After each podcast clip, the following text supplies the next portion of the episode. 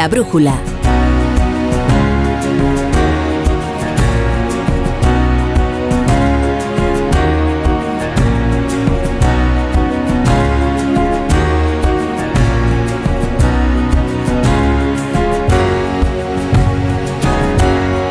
La torre.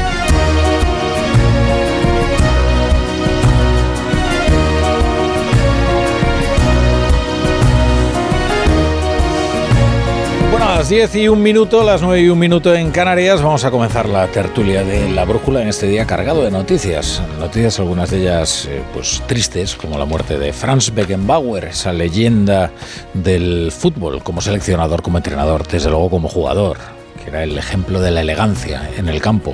Un hombre que inventó una posición, la de líbero, que ganó dos balones de oro, eh, siendo defensa. Y luego le ganó un mundial a Maradona, en Italia 90, como olvidarlo, ya como seleccionador. eh. Es eh, de ese Olimpo de jugadores y entrenadores que en su doble condición ganaron el título mundial.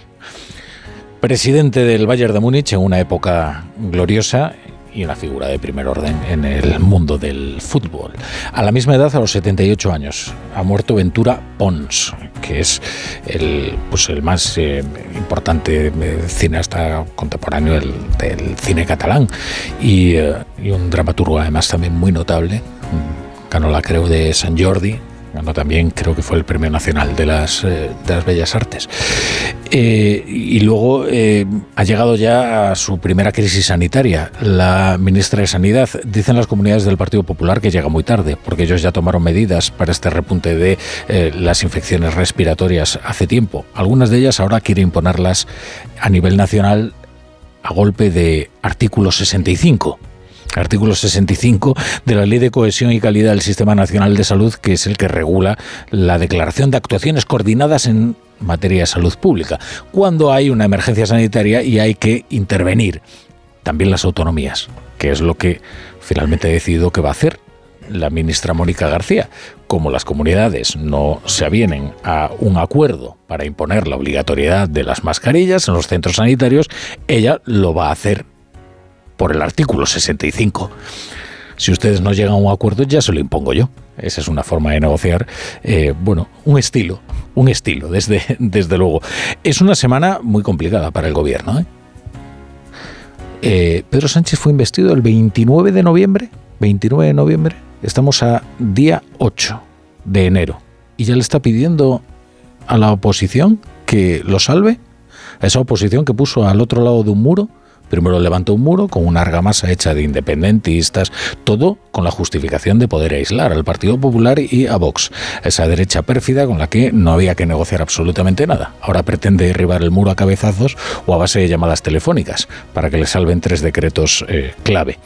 Eh, porque además también se ha emancipado Podemos, no es solo Junts el que se opone a apoyar los decretos del gobierno, sino Podemos, o casualidad, aquel que promueve Yolanda Díaz sobre la reforma del subsidio de desempleo. El Partido Popular ya ha dicho que no, que no va a ser la fuerza auxiliar de este gobierno del muro.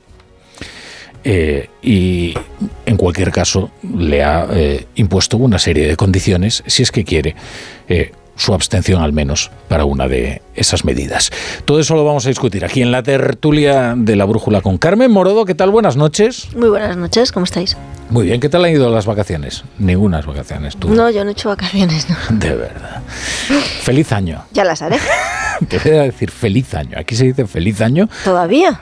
todavía. A mí me parece una mala educación todavía seguir ¿Cómo? ¿Mala educación? No. Pero vamos, ya hace será, un, falta. será un exceso de educación. año. Será un exceso de educación.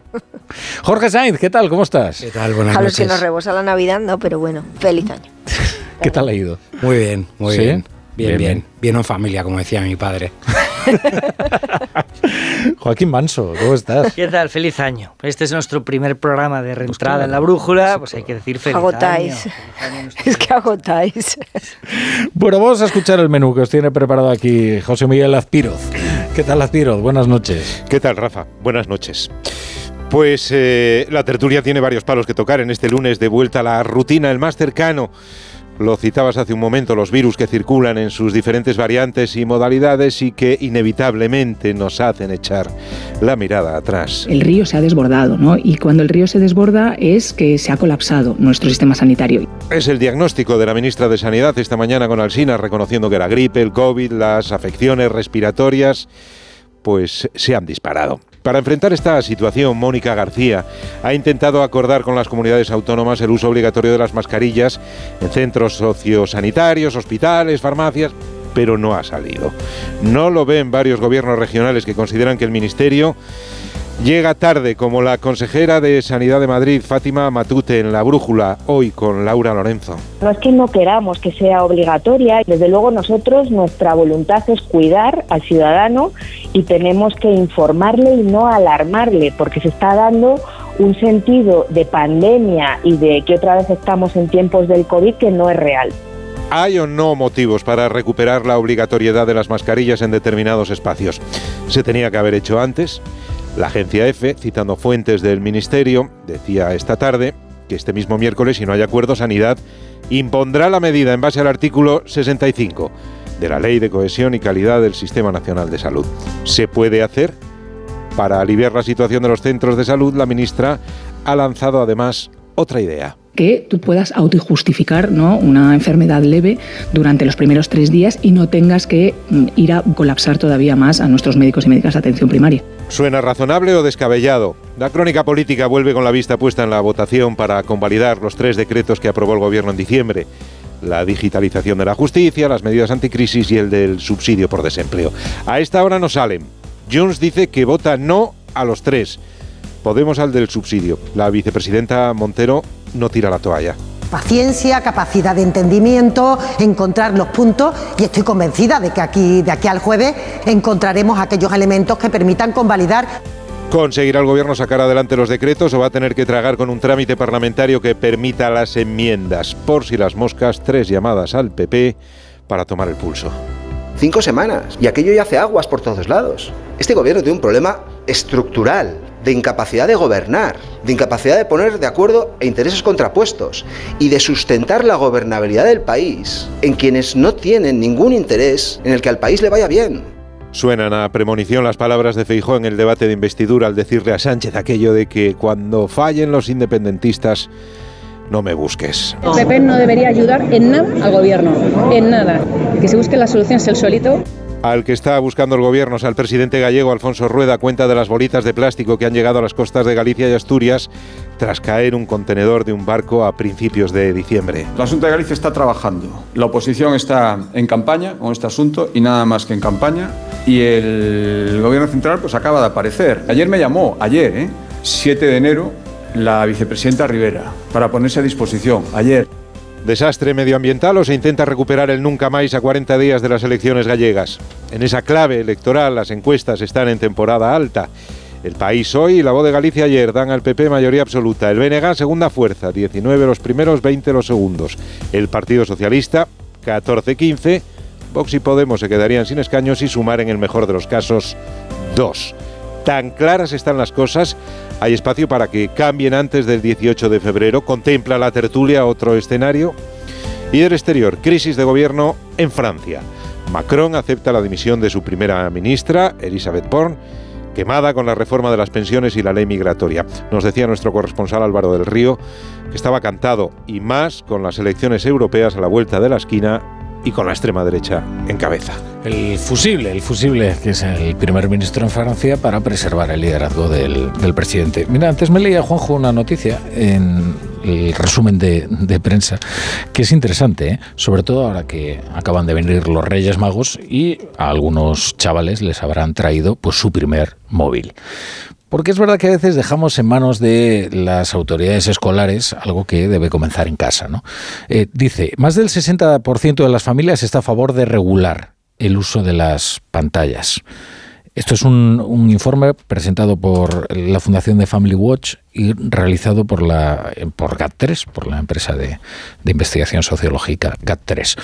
Eh, y lo que me ha sorprendido a mí, bueno, quizás no tanto, es que la edad media a la que los padres eh, regalan un teléfono móvil a sus hijos son los 13 años.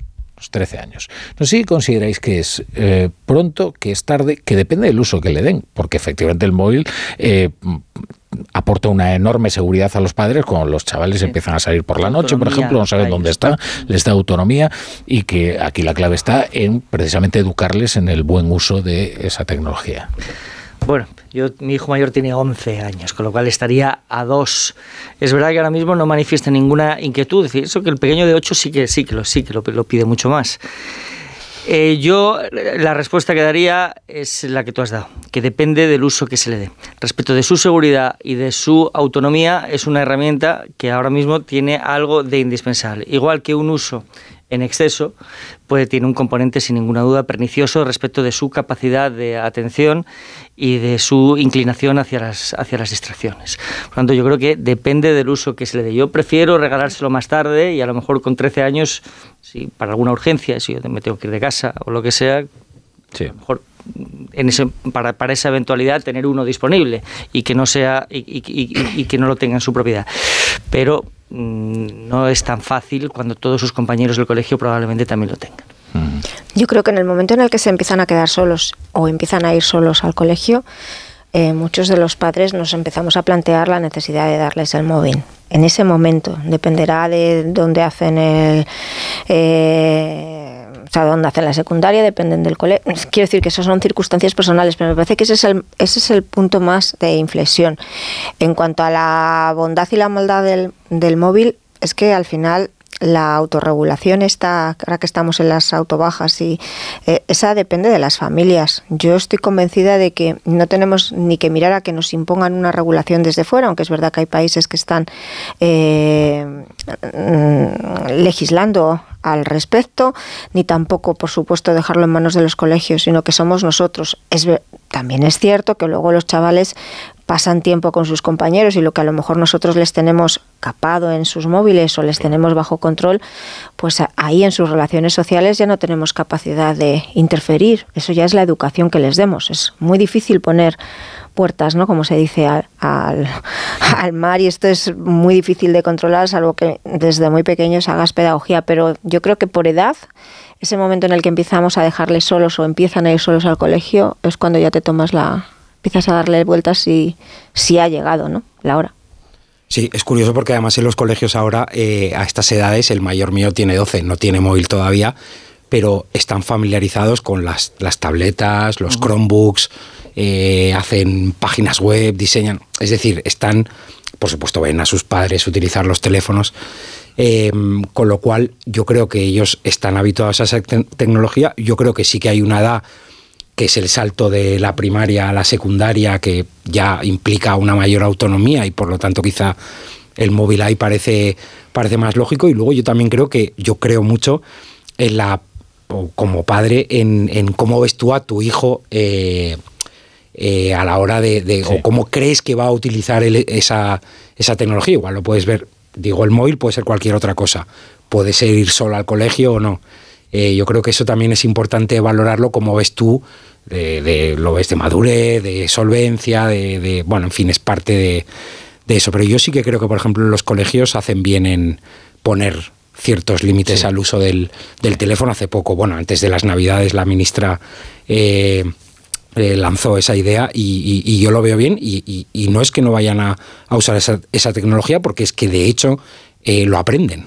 Sí, bueno, la decisión de la, o la iniciativa de la ministra es a consecuencia de los datos del informe PISA y que el contenido del propio informe por primera vez advertía de que el, de que el uso excesivo de las, de las tabletas o en general de los dispositivos electrónicos en las aulas podía provocar interferencias importantes en la capacidad de atención de los, de los menores, o sea, sin vincular directamente eh, los resultados de PISA a, a esas dificultades de atención que podrían generar las tabletas, sí lo mencionaba por primera vez. Por tanto, claro que es razonable y claro que eso es una afectación que pueden tener los dispositivos electrónicos, tan cierto como, forma, como que forman parte del Sí. nuevo mundo al que ellos se enfrentan. Bueno, es que es verdad que establecer criterios generales en la educación eh, conlleva un peligro, porque no es lo mismo pues el grado de madurez que tienen eh, unos chavales y otros. Y esto es así, cada uno los conoce y sabe la responsabilidad que puede tener, ¿no? Pero es verdad que en ámbitos de socialización, como es el colegio, una herramienta que te permite aislarte también de esa manera, ¿no? De tener actividades solitarias, aunque luego estés interactuando a través del móvil con otras personas, pues hay que regularlo. Y de la misma manera pienso que en la familia el problema que tiene el móvil es que los padres no saben exactamente a lo que está el chaval. El chaval tiene, pues, tiene derecho a tener su intimidad. Pero, pero, hombre, los padres deben estar más o menos, deben saber más o menos qué es lo que está haciendo, ¿sabes? Y, y- y tú ahí, pues la libertad es casi absoluta. y es muy difícil que tú puedas eh, eh, vigilar, atender y Hombre, ayudar sí, a sí, ese es chaval. difícil, ¿no? Si es difícil regular, o, o prácticamente imposible, lo que sucede en la intimidad del hogar, ¿qué no difícil será que regular Claro. la intimidad de un dispositivo que cabe en la palma de una mano? Claro. Entonces es, es decir, es bueno, es pero tenemos mecanismos de control parental en el mecanismo, o sea, en el mecanismo, en el dispositivo que tú pagas, que está tu nombre y que tiene un menor, tienes mecanismos de control parental en el que el acceso a las webs, eh, bajarse determinadas aplicaciones necesitan tu autorización. El problema está en esa socialización, que las normas y las reglas que tú tienes en tu casa, pues tú no sabes cuáles son las reglas y las eh, cómo, cómo, funcionan los compañeros de tu hijo o de tu hija. Y en esa socialización, aunque en el colegio, aquí en la Comunidad de Madrid, no es, no es posible, no, se, no está permitido el uso del móvil. Es que no entras a aplicar mm, mínimo sentido común. Si tú tienes a los niños que tienen que relacionarse entre sí, en cuanto les coloques un móvil, en lo que van a estar es a jugar. Y no va a haber esa relación. o a no, no sé, con- pero mm, perdona, pero en esa socialización, claro, pero en esa socialización, una vez que están con un grupo de chavales, vemos que eh, ya no es lo que hay dentro del dispositivo de tu hijo, sino lo que hay y lo que pueden ver en los dispositivos de los demás. Es, es complicado, pero bueno, como criterio general yo, yo creo que no se puede imponer una, que cada uno somos en nuestra casa, vemos cómo son nuestros hijos, qué capacidad tienen de gestionar los peligros que supone acceder a Internet y también de distracción, porque tener el móvil al lado mientras estás estudiando Es tremendo, ¿eh? El- mira que ya... eh, Aunque ya lo haces en la web. Mira vamos. que nosotros teníamos ya distracciones, ¿eh? Pero con un smart, eh, un smartphone que tienes todo. Si es que tienes Netflix, tienes Y estamos eh, videojuegos, tienes De Tienes a los chavales de amigos, 13, 14 tienes- años. a los amigos. Tienes, tienes nuevos amigos, es decir, es que Pero uno de nuestro 15 o sueño- 16 Sí. o de 17 es que te da 20 vueltas ya a ti en cuanto a Bueno, lo que está eh, viendo ¿de y lo que está haciendo con el ordenador y Pero, demás. pero también nos pasa a vosotros que la cantidad de estímulos que tú recibes a través del móvil, es decir, el problema son las interrupciones. Es que el móvil, cuando tú estás haciendo un trabajo, te interrumpe constantemente y entonces eso te lo tienes que autorregular tú mismo. ¿eh? Y, y hay muchísimos adultos que no son capaces de hacerlo. ¿eh? Yo me he Y quitado de las redes sociales por eso. No, no Sí, quiero saber nada porque al final me estaba ocupando y me estaba invadiendo mi vida. Claro. Y el típico que te envía el WhatsApp para Ah. cualquier tontería y tal. Pero claro, tú te preocupas y, y ya no te digo una nota de voz. Pero nos estamos quedando Te como muy preocupas y dices, bueno, tendré que escucharlo, pero no, ¿No? vaya a ser una emergencia. Y resulta que te estoy diciendo cualquier chorrada. Hay gente que manda, que manda notas de voz de varios minutos. De Podcast. Que se llama un Claro, podcast. sí, sí. Sí, sí, que dan ganas de ponerle publicidad entre medias. Bueno, vamos a, mira, precisamente, vamos a dar unos consejos y ahora enseguida os hago más preguntas sobre la actualidad.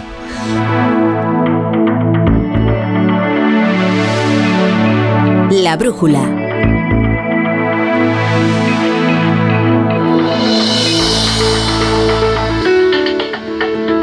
La torre.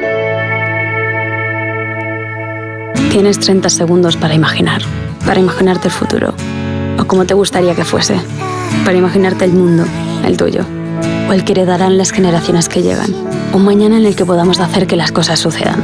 Imagínate lo que quieras, lo que te emociona, lo que podremos lograr. Si en los últimos 100 años la tecnología nos ha permitido conectar como nunca la vida de las personas, imaginémonos todo lo que seremos capaces de hacer en los próximos 100. Telefónica, imaginémonos. Buenas noches. En el sorteo de mi día de la 11 de hoy, la fecha ganadora ha sido 24 de marzo de 2014. y el número de la suerte el... El 11. Recuerda que mañana, como cada martes, tienes un bote millonario con el sorteo del Eurojackpot de la 11. Y ya sabes, a todos los que jugáis a la 11, bien jugado. Hay dos tipos de motoristas. Los moteros, que llegan en 5 minutos, y los mutueros, que hacen lo mismo, pero por menos dinero. Vente a la mutua con tu seguro de moto y te bajamos su precio, sea cual sea. Llama al 91 555 5555. Hay dos tipos de motoristas: los que son mutueros y los que lo van a ser. Condiciones en mutua.es. Si lo que te separa del universo digital de tus hijos son puertas que todavía están cerradas, ¿cuántas estás abriendo? El universo digital de tus hijos e hijas es todo un mundo. Más puertas abres, más lo entiendes. Descubre cómo en FAD.es. Con la colaboración de Fundación A3 Media.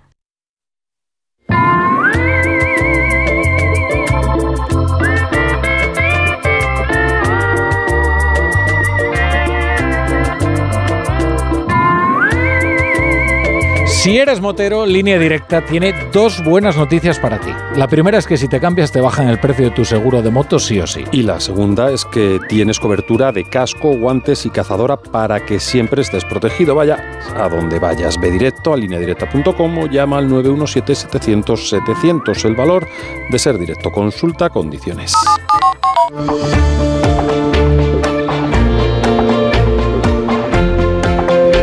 La brújula.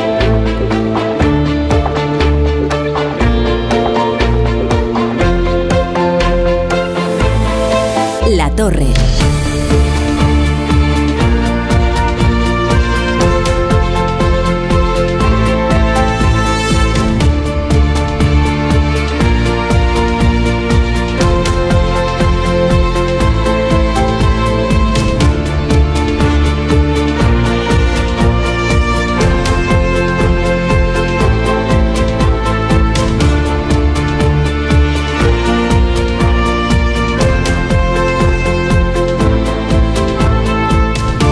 Tertulia la Brújula con Jorge Sainz, con Carmen Morodo y con Joaquín Manso. Y os voy a plantear, bueno, vamos a ir con el Vía Crucis del gobierno. En, uy, ¿cómo, No, eso es, eso es lo que deben estar haciendo ahora en Ah.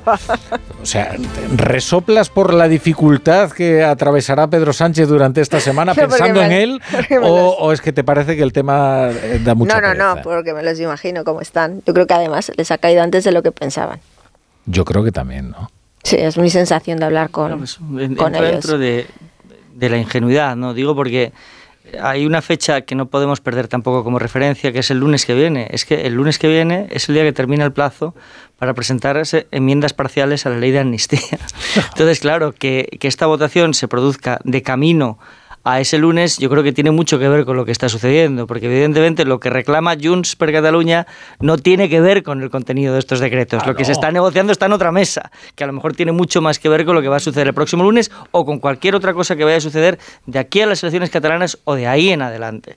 Por lo tanto, es decir, el gobierno está en manos de la jauría que él mismo ha alimentado. Bueno, va- vamos a, a resumir eh, muy brevemente lo que está ocurriendo.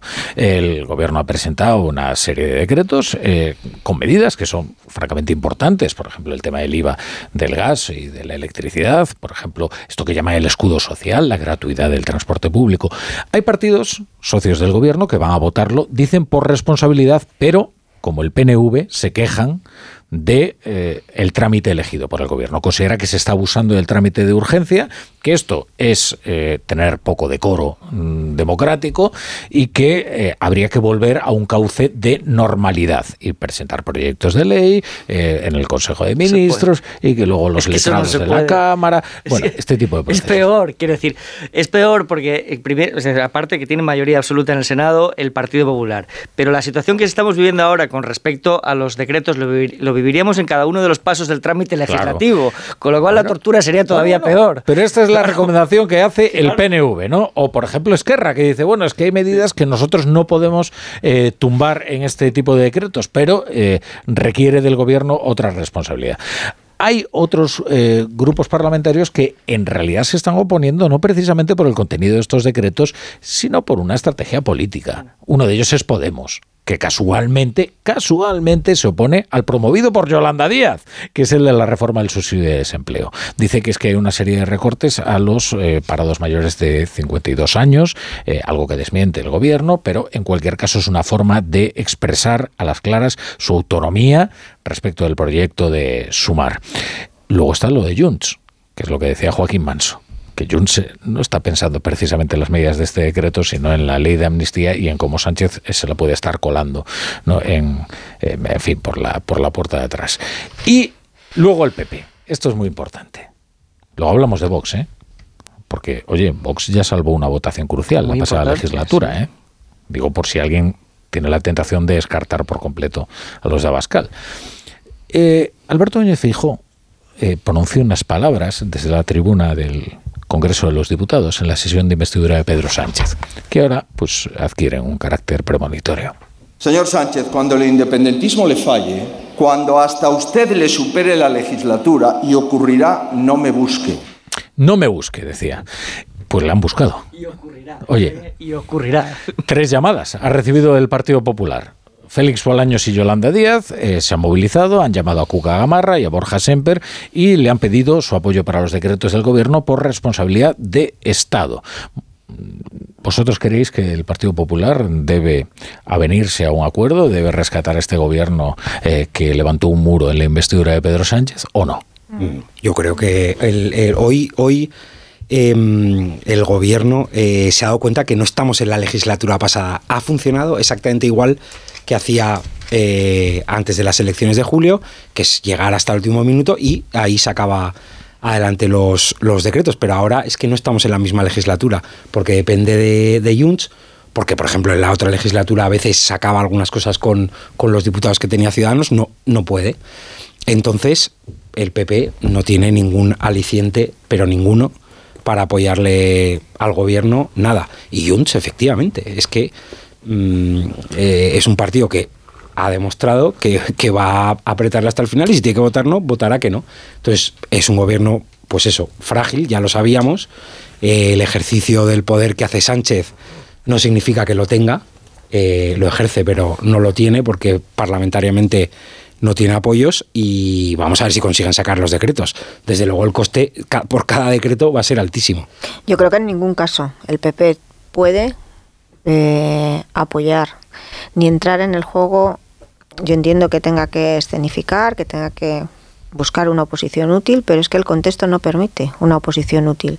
No tiene ningún sentido que el Partido Popular diese luz verde a estos decretos hechos como están hechos y ahora entro en el tema ese en el discurso de la responsabilidad que utiliza el gobierno como escudo para que al día siguiente ese mismo gobierno al que está salvando se siente y continúe sus negociaciones en una mesa bilateral con verificadores fuera de España sobre temas de amnistía y temas que nos afectan a todos. Es que la situación es de excepcionalidad absoluta, aunque se nos intente normalizar.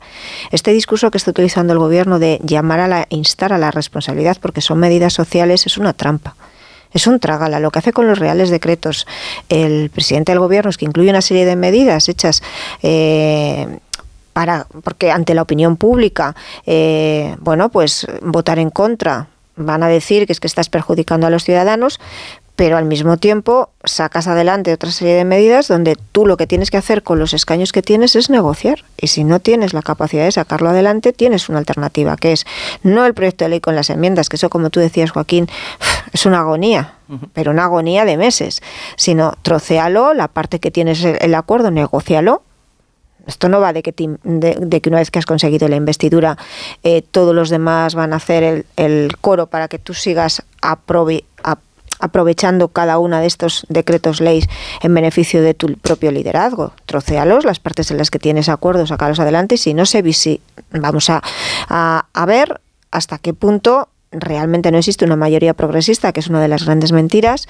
Otra mentira es que Puigdemont está para hacer política y para eh, seguir una vía pragmática como ha hecho Esquerra. Puigdemont está en la amnistía y una vez que consiga la amnistía pasará a una mesa de negociación donde eh, todo lo que le interesa es seguir dando pasos hacia la independencia. Entonces, mm, la pregunta yo creo que en- no lo podrá decir así, pero en ningún caso el Partido Popular puede eh, entrar a negociar y a discutir sobre determinadas iniciativas mientras, creo yo, ¿eh? mientras siga por otro lado, en marcha esa negociación bilateral eh, con el tema de la independencia encima de la mesa y con la amnistía.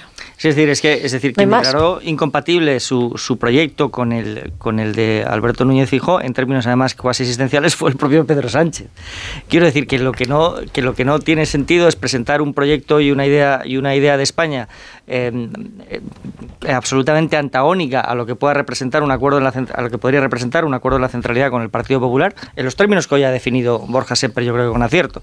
Es una gobernabilidad sostenida sobre partidos con intereses contrapuestos y ningún interés ni proyecto compartido para España, pero luego la responsabilidad de Estado de exigírsela al Partido Popular. Es decir, que lo que se supone que tiene que hacer el Partido Popular es eh, asegurar su propia asegurar la supervivencia del gobierno este miércoles y luego el lunes tragarse las enmiendas que presenta Junts per Cataluña a la ley de amnistía. Hombre, por favor, quiero decir, yo creo que, yo creo que los ciudadanos merecen un mínimo respeto y yo creo que conocen sin duda lo que está sucediendo. No pueden legislar. Esto es una cosa que sabíamos prácticamente desde el principio. No van, no tienen capacidad para legislar con esta mayoría eh, eh, de retales. Todo lo van a tener que sacar adelante con eh, decretos. Y la situación en la que, con la que se van a encontrar en cada uno de ellos es esta. Hoy contaba Carlos Segovia en El Mundo que hay 13 hitos necesarios para desbloquear los sucesivos eh, desembolsos de fondos, desde fondos europeos. Y esto es a lo que nos enfrentamos, a que el interés ciudadano está supeditado a una fuerza política, en el caso de Junts, que a lo mejor en algún momento el gobierno pensó también que podía volver a ser Convergencia y Unión. Pero la realidad, por lo que estamos viendo, que es una fuerza entregada al interés particular de un prófugo de la justicia que está en una deriva completamente antisistema. Porque lo que, lo que pide, eh, lo que pide Puigdemont eh, en este decreto es más arbitrariedad a la carta de la que ya le estaba pidiendo la ley de amnistía. Por tanto, eh, esta es la deriva en la que estamos. Bueno, lo, que, está diciendo Carlos Puigdemont es que la cuestión prejudicial que aparece en el eh, decreto de, la, bueno, es una modificación de la ley de enjuiciamiento criminal. Tampoco nos vamos a poner excesivamente técnicos con esto. lo que está pidiendo es que se le garantice la impunidad aún a pesar de que este es un mecanismo perfectamente normal en la, en la Unión Europea. Bueno, que de hecho ya es la práctica habitual. claro, claro. No es, que quiera, no es que quiera disculpar eh, eh, eh, al gobierno nada, es decir, lo que hace el gobierno es transponer, como ya ocurre en todos los demás países de la Unión Europea, una jurisprudencia que es producto de la aplicación de los tratados que ya es práctica que ya es práctica habitual, que es que los procedimientos se suspenden en el momento en el que se presenta una cuestión una cuestión prejudicial. Lo que está haciendo Puigdemont es haciendo es ostentación de su poder sobre el gobierno. Está eso juzgando al gobierno. Está diciendo, yo no soy Esquerra Republicana, por si alguno Yo no eh, quiero ser uno más, no me resigno a ser uno más como hizo Junqueras. Y de aquí a las elecciones catalanas el acelerador va a estar pisado a fondo. Lo que pasa es que esto que decías tú, Joaquín, de convergencia, mm, creo que eh, no solo en el gobierno, no sé si eh, aparentan eso o realmente se lo han llegado a creer, sino que también en el ámbito económico, en el ámbito empresarial, hay más de uno que se ha pensado en estas semanas que realmente estaba ya ante una resucitación de convergencia y que los tenía allí hmm. y que había, había que normalizarlos, blanquear a Puigdemont, reunirse y entrevistarse incluso con él fuera de España para buscar cómo se podían encontrar complicidades en el tema económico y en el tema empresarial. A ver, eh, la, la la, yo la sensación que tengo hoy de, de cómo es en ese entorno de, de, Pedro Sánchez, porque todo lo que tiene que ver con la negociación con Puigdemont, bueno, lo lleva un círculo muy cerrado, ni siquiera está en la mayor parte de las cosas Yolanda Díaz, está al margen del control del Consejo de Ministros, al margen del control del Parlamento y también del, del partido. Pero hay más afines, hay más en ese círculo, fontanería, ¿no? Y yo sí que he notado eh, sorpresa de hasta dónde ha llegado el golpe de Puigdemont, que no se lo esperaban. No sé si Pedro Sánchez sí, pero ese círculo de confianza está en shock. Está en shock porque ellos estaban convencidos o se han querido autoconvencer, por sin embargo desde Junts eh, lo que te dicen es que venían avisando que esto, si les ha pillado de sorpresa es porque ellos han querido, que venían avisando desde hace días que no iban a apoyar. Bueno, pues ellos estaban convencidos de que con la amnistía en marcha, pendiente de su tramitación y además convencidos también de que como esto va para largo, porque aunque no lo digan así, pues evidentemente habrá esos recursos y, y a Puigdemont no le vale con que se apruebe, sino que necesita que se haga efectiva, tenían tiempo por delante de sobra como para que Junts no sacase los, los pies del tiesto. Pues toma acá la primera y en donde son unos decretos que por eso eh, creo que el Moncloa ha jugado de manera tan osada a meterlo todo e intentar sacarlo a la primera con la amnistía ahí pendiente, Puigdemont sí saca los pies del tiesto y dice, deja claro, yo creo que es el mensaje y la lectura eh, que se puede hacer de esto. A mí me interesa la amnistía, sí, a mí me interesa después de la amnistía la independencia, pero yo no estoy, como tú bien apuntabas, a jugar el mismo papel que tenía Esquerra. Y esto, eh, en un año preelectoral en Cataluña lleva también a una nueva conclusión y es que esas elecciones catalanas no se van a disputar en términos de pragmatismo, en temas económicos ni en temas sociales. Volvemos otra vez al pulso por el proceso. Exacto, y en un marco que no es el mismo que teníamos antes porque se han tomado decisiones que hace más fácil que determinados movimientos se produzcan sin que tengan las consecuencias penales que tuvieron en el pasado. Lo que pasa es que yo creo que llevar el, llevar al proceso, digamos, al proceso el, debate de, las elecciones catalanas ya no le salió bien al independentismo en las últimas elecciones porque son liderazgos que están muy gastados. Está claro que Puigdemont, pues bueno, ahora recupera el foco porque tiene, tiene el pacto. Yo creo que eh, es muy importante lo que decía Joaquín de, de la cuestión prejudicial, porque ahí es donde eh, Europa eh, juega digamos, la carta en defensa de la Constitución española y del Estado de Derecho y de, y de los tratados, porque ahí es donde yo creo que Puigdemont ha visto la debilidad de la ley de amnistía, que es donde existe. muy bien. Es, es donde en los jueces también, yo creo que el propio, en el caso Tsunami, es donde se ha visto que van por ahí los tiros y él, él quiere intentar solucionar esa fuga que, yo, que yo creo que es difícil. O sea, hay dos claves, ¿no? Que es que esa amnistía atente contra los tratados de la Unión, al amnistiar delitos de terrorismo, por ejemplo, que es el caso Tsunami. Eso por eso y por más cosas. O que la cuestión prejudicial paralice eh, hasta que se tome una decisión definitiva la, eh, la amnistía, es decir, el borrado de los delitos de Carlos Puigdemont. Pero si eso se lo han prometido y Puigdemont se lo ha creído, eh, a mí me cuesta pensar que haya llegado teniendo en cuenta su capacidad legal, sus asesores, lo bien que se mueve en Europa, es que esto es tanto como decir que un gobierno tiene capacidad realmente, no es ya metafóricamente de atar de manos a, a los jueces. Igual él es que es a. Él se, a él se lo han prometido. Y él dice, bueno, bueno yo pues si se lo ha creído me sorprende ni, también. Ni, ni, me lo creo ni me lo dejo de creer, pero desde luego él se ha convertido ya en un actor perfectamente relevante cuando era un paria. Él Sí. ha Eso sido sí. Perfectamente homologado. Es decir, la amnistía desde el punto de vista político ya está, ya está concedida. Desde el momento en el que le va a haber una vicepresidenta del gobierno a un prófugo de la justicia. Es que es un hito histórico de España. ¿Cuándo ha ocurrido esto? Bueno, pues eso ya está, ya lo tiene. Y dice, bueno, ¿y ahora lo que venga? Pues ya me dedicaré yo a torturar al gobierno en caso de que vea que no es capaz de cumplir con sus promesas y es lo que está haciendo, ¿no? Yo no tengo ninguna duda. Comentabas tú que es, es verdad que los liderazgos están, eh, bueno, pues tienen su desgaste. Es verdad que la sociedad, yo no vivo en Cataluña, pero el mensaje que te trasladan es que la sociedad catalana ya está ahí ese hastío, ¿no? Y ese cansancio con el tema del, de, de la independencia.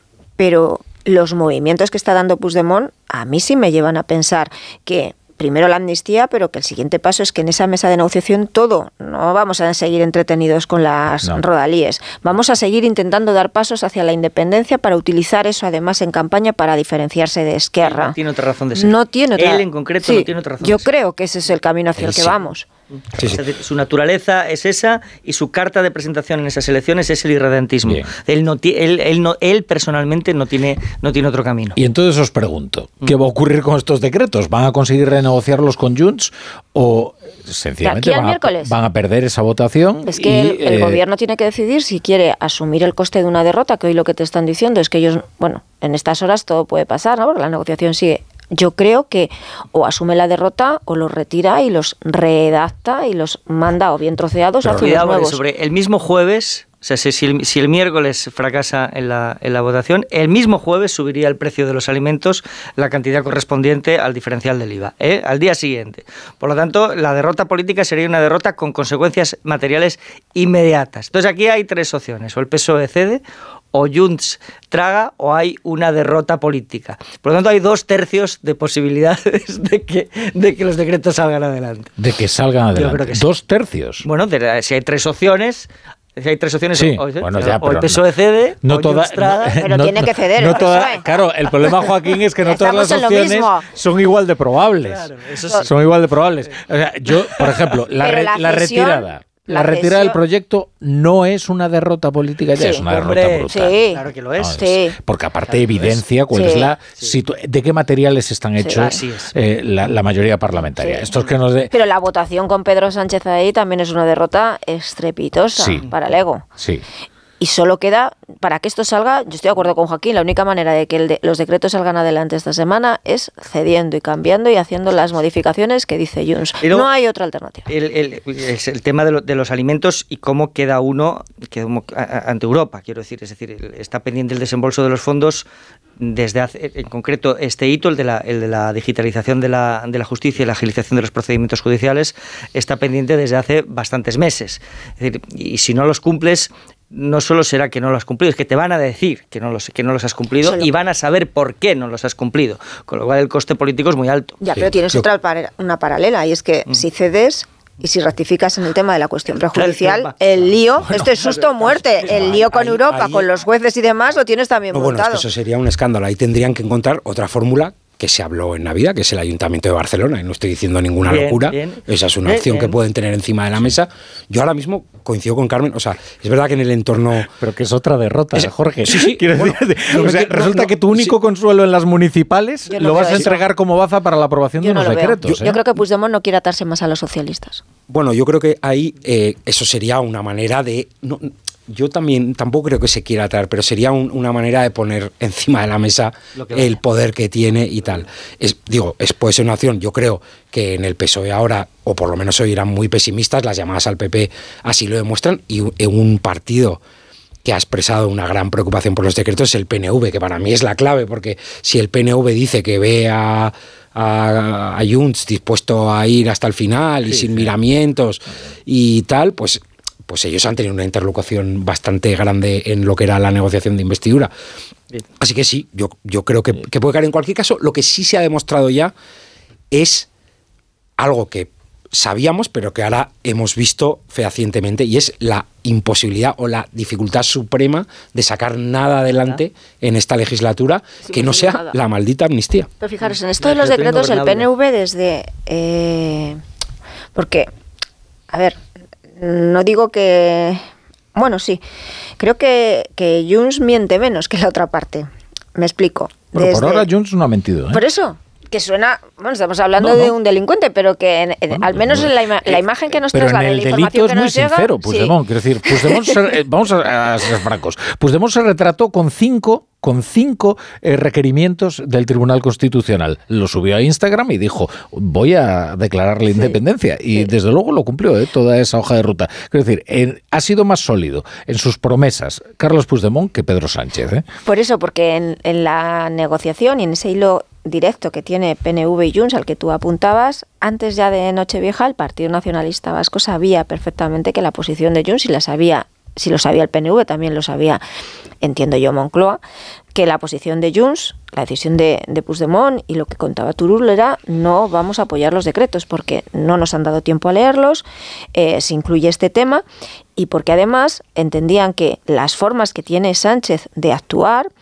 comportándose igual que se comportó en la pasada legislatura con Esquerra, para Puigdemont es una línea roja y que era mejor dar el aviso en estos primeros decretos que esperar tres o cuatro y más adelante decir por aquí no pasamos. Ese mensaje lo tenían. Eh, el PNV y lo tenía también Moncloa. Eh, la decisión aún a sabiendas de que esto era así, de Moncloa, de tirar hacia adelante, porque, por ejemplo, en el caso de las medidas fiscales, tenía hasta finales de principios de, febrero para, Sí. pro- para provocar su Febrero, no, finales convalidación. de enero, principios de febrero. Principios de febrero, sí. Bueno, da igual, pero bueno, Sí. tendría que haber sido finales de enero, principios de febrero. Entonces, es casi como un órdago de decir, sé que, no me los, que me estáis diciendo que no me los vais a apoyar y los junto los tres, los llevo en la misma votación y además sin apurar para nada los plazos de intentar negociar y de intentar buscar ese acuerdo, porque al final me los vais a tener que votar. Pues yo creo que te los van a votar si introduces todo lo que te han pedido. Y de hecho hoy Junts lo que está ya diciendo es que usted lléveselos, No, trocéelos... Los como tal el- se votan tal como llegan. Es decir, Es decir, ¿Salen otra- o no otra salen? cosa es- Claro. sí, es otro- otra cosa es que una vez validados tú los ne- ne- negocias a través de la tramitación de un, de un proyecto de ley. Pero es una vez validados, que eso es precisamente lo que no quiere Puigdemont que suceda. Eso no va a pasar. Decir, Por tanto, es decir, este Porque, es el porque no se fía. Claro, No. es decir, el- No se una vez que los has validado. Y, y que, este no que este es el riesgo que tiene gobernar eh, gobernar por, re- por, por- por real decreto. Es decir, eh, ojo, no sea que Puigdemont lleve la cosa a una situación que obliga al gobierno de aquí en adelante a negociar los decretos antes de llevarlos al Eso es lo que quiere Lo Puigdemont, cual- claro. lo cual es, es un escándalo superlativo. Eso es lo que quiere Joaquín. meter a Puigdemont en el Consejo de Ministros. Claro. Es decir, que- Yo lo valido, tú Sí. lo apruebas en el Consejo de Ministros Eso y el es. Real Decreto lo apruebo. Sí, sí. Si lo hacemos como, si se vuelve a repetir este procedimiento donde va a Consejo de Ministros y además a mí me llega el borrador sin tiempo a que yo os diga lo que hay que cambiar, no lo voy a convalidar. Aparte, es la perversión total de la norma. Quiero decir, porque el procedimiento está previsto para un trámite de urgencia. Es decir, eh, cuando hay una emergencia y una necesidad real, si tú haces la negociación antes, eh, es evidente que esa urgencia no fraude. existe, es un fraude. Pero la negociación bueno, se eso antes, sería lo de menos. Rafa, porque... porque el papel No, circuló claro, claro. y estaba circulando entre los socios. Claro. Claro, esa negociación estaba. Ahora, lo que es un sarcasmo es, en este, en fin, con este panorama, de repente voltear la vista a tu derecha y mirar al PP y decirle, oiga, usted por sentido de Estado va a tener que aprobarme estos decretos. Y el PP dice, oiga, usted de verdad me lo está diciendo en serio, cuando usted urdió esta mayoría parlamentaria única y exclusivamente para aislar al PP, porque es la única justificación eh, que usted dio y aquel vídeo de no way, no, no, ¿nos acordáis? Sí, no sí. es no. Eh, bueno, claro, es que no te- de- por de pronto esto ya tiene eh, la, la virtualidad de haber desnudado completamente el discurso de la investidura de Pedro Sánchez, que no tiene ningún sentido. Es que lo, de, lo que lo que se ha hecho con el PP hoy, hoy, hoy el, el- para mí el- la imagen del, del nerviosismo era eh, un tuit de Rafa Simancas que, es- que, que- que decía que, que eran los decretos, que no eran decretos del gobierno, que eran decretos de la gente. Eh, por lo- es que es impresionante. De la Eh, gente, De ¿verdad? la gente. Eh, eh, Pero la maquinaria de propaganda, bueno, Nah, pero, pero hay eh, cosas es que, hay cosas claro. Eso les que cae la que cara ya- de que ya- vergüenza. que Hay- hay- ahora hablaremos también de los, los pellets estos, de los Sí, pellets, este eh, pero es- hay este cosas, es hay, hay que tener cuidado a veces con la propaganda, porque Bueno, la no puedes mandar al quinto anfiteatro. No sé si me, eh, a veces eh, ya en, en- en- como te regodeas ¿no? en, en- en una fórmula que crees que te ha funcionado, de repente hace, pues ya la gente no te cree porque es ridículo. Y esto de la gente es eh, un truco tan burdo que ni siquiera le funciona a Podemos. Que funcionó durante muy poquito tiempo, pero vamos. En fin, y ahora esto de Podemos, que es también muy interesante, eh, esta emancipación de Podemos, este rencor eh, de- eh, a Yolanda. A Yolanda Díaz ahora le están acusando, y yo creo que con mucho sentido, de que no ha sabido manejar en absoluto eh, su coalición de partidos. Porque además, nada impide a Compromís, en caso de mañana tener un desacuerdo con la dirección de Sumar, emanciparse como lo hizo Podemos. A Podemos no le está yendo nada mal eh, cuando estaba completamente asfixiado políticamente, eh, sus dirigentes estaban arrinconados en Sumar y ahora de repente ha adquirido un capital político que el gobierno va a tener que negociar con ellos y que se presentan encima en Galicia en solitario, aunque no tengan ninguna posibilidades. Bueno, tampoco las tiene Sumar, ¿no? Sí, eh, además, de hecho, en los procesos electorales que, de la primera mitad del año, esa competición va a tener muchísimo peso en la, en en la reconfiguración, enésima reconfiguración de ese espacio a la izquierda. Yo creo que efectivamente en Galicia no tienen ninguna posibilidad los dos. Creo que no tiene ninguna posibilidad los dos, pero el fracaso es, ma- es mayor el de ella. Sí. ¿Por qué? Porque ella es de allí y porque ha enviado a su, a, a su, a su portavoz en Madrid a, a esa batalla. Sí. Por lo tanto, es, es mayor el fracaso de ella. Pero es muy fácil que en el País Vasco tengan más posibilidades Podemos que sumar, porque Pablo Iglesias sigue siendo un activo en el País Vasco. El Carrequín. Tanto, el Carrequín, es decir, es, ah, fue una fuera, llegó a ser la fuerza más votada en unas elecciones generales en, en el, en, el, en el País Vasco por el tirón del, del, del propio Pablo Iglesias y por tanto ahí es posible que Podemos tenga opciones de disputarle eh, la hegemonía de ese espacio al, eh, a sumar. Y en las elecciones europeas, todo lo que sea obtener un escaño para Irene Montero sería un éxito para, para Podemos. Por lo tanto, en esa sucesión de procesos electorales, Podemos tiene todos los alicientes para jugar duro, mientras que Yolanda Díaz está jugando permanentemente a la defensiva, porque está atrapada por una pinza de un lado y de, y de otro. Por es muy evidente que ha jugado mal, que ha jugado mal sus cartas. Bueno, y está atrapada además por el sillón que ocupa.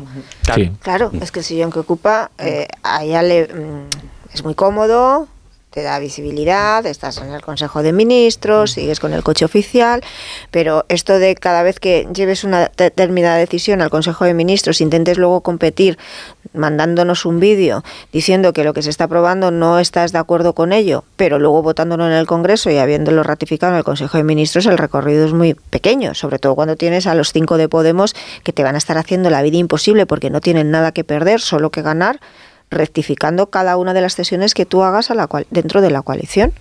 La situación es imposible. Yo no creo. Esto que están diciendo también desde, desde Moncloa, ese discurso oficial de no, no se van a atrever, es imposible que los de Podemos se desmarquen de las medidas sociales, siempre van a poder pedir más siempre van a poder pedir más y necesitan diferenciarse, claro. Es que esto de, eh, de mm, tienen que decir que sí a Sánchez porque Sánchez es el adalid de, del progresismo, pues no, porque ellos siempre a la izquierda van a encontrar un nicho donde entiendan que se han quedado cortos. Claro, y sobre todo cuando ya estás desahuciado de la vida, tú te puedes permitir cualquier desahogo, porque estás disfrutando de la alegre irresponsabilidad de que no tiene nada que perder que es lo que le ocurre ahora mismo a Podemos. Me dejáis poner unos anuncios, ¿verdad? Y, y ahora enseguida regresamos y hablamos de los pellets y de todo lo que queráis. La brújula.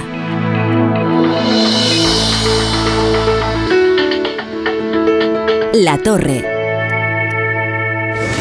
Oye, Alberto, ¿tú tienes alarma? Sí, la de Securitas Direct. ¿Y qué tal? Es que estamos pensando en ponernos una. En mi bloque la está poniendo todo el mundo. Y me preocupa que si vuelven a robar, entren en mi casa. Ni te lo pienses. Por lo que cuesta, merece la pena vivir tranquilo. Protege tu hogar frente a robos y ocupaciones con la alarma de Securitas Direct. Llama ahora al 900-272-272.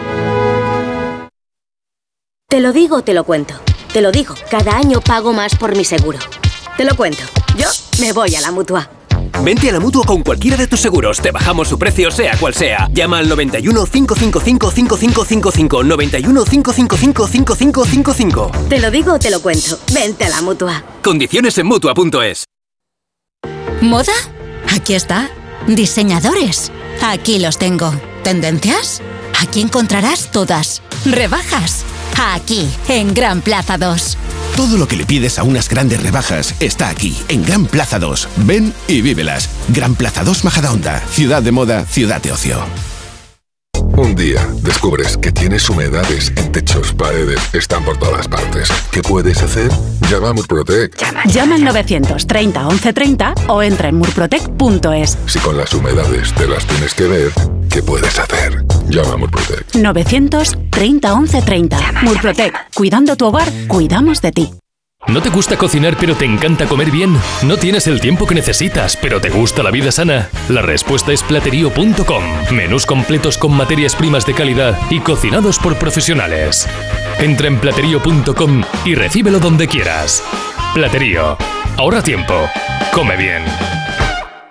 Hay emociones tan intensas e indescriptibles que teníamos que ponerles nombre. Son las emociones de los clientes de Gilmar, como la ventisfacción. Sensación de satisfacción al vender tu casa en las mejores condiciones. Descubre más en emocionariogilmar.es. Gilmar, de toda la vida, un lujo.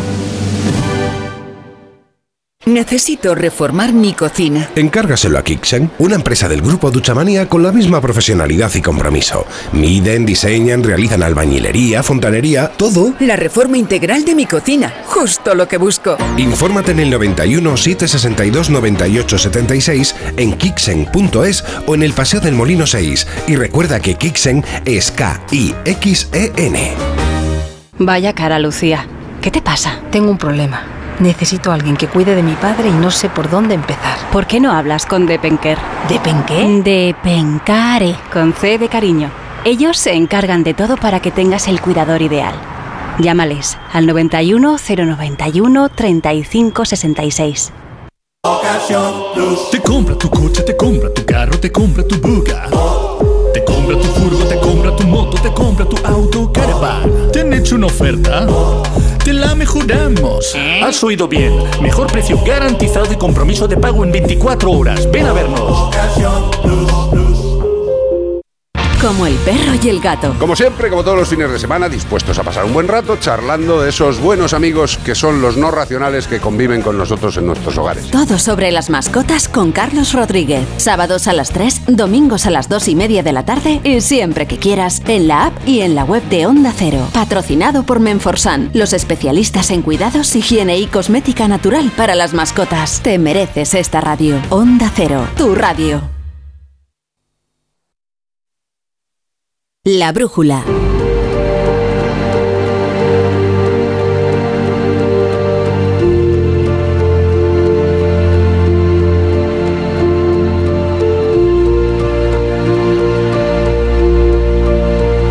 Onda Cero.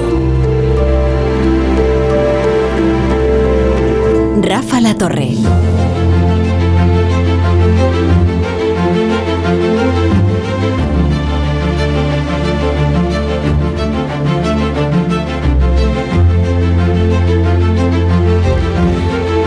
Ya menos 5 las 11, las 10 menos 5 en Canarias. Estamos con Joaquín Manso, Jorge Sáenz y Carmen Morodo. En la tertulia de la brújula, no sé si queréis abordar antes el tema de la campaña de Galicia o lo de los Pellets, o que como consideréis que es lo mismo, quizás habría que hacerlo de forma mancomunada.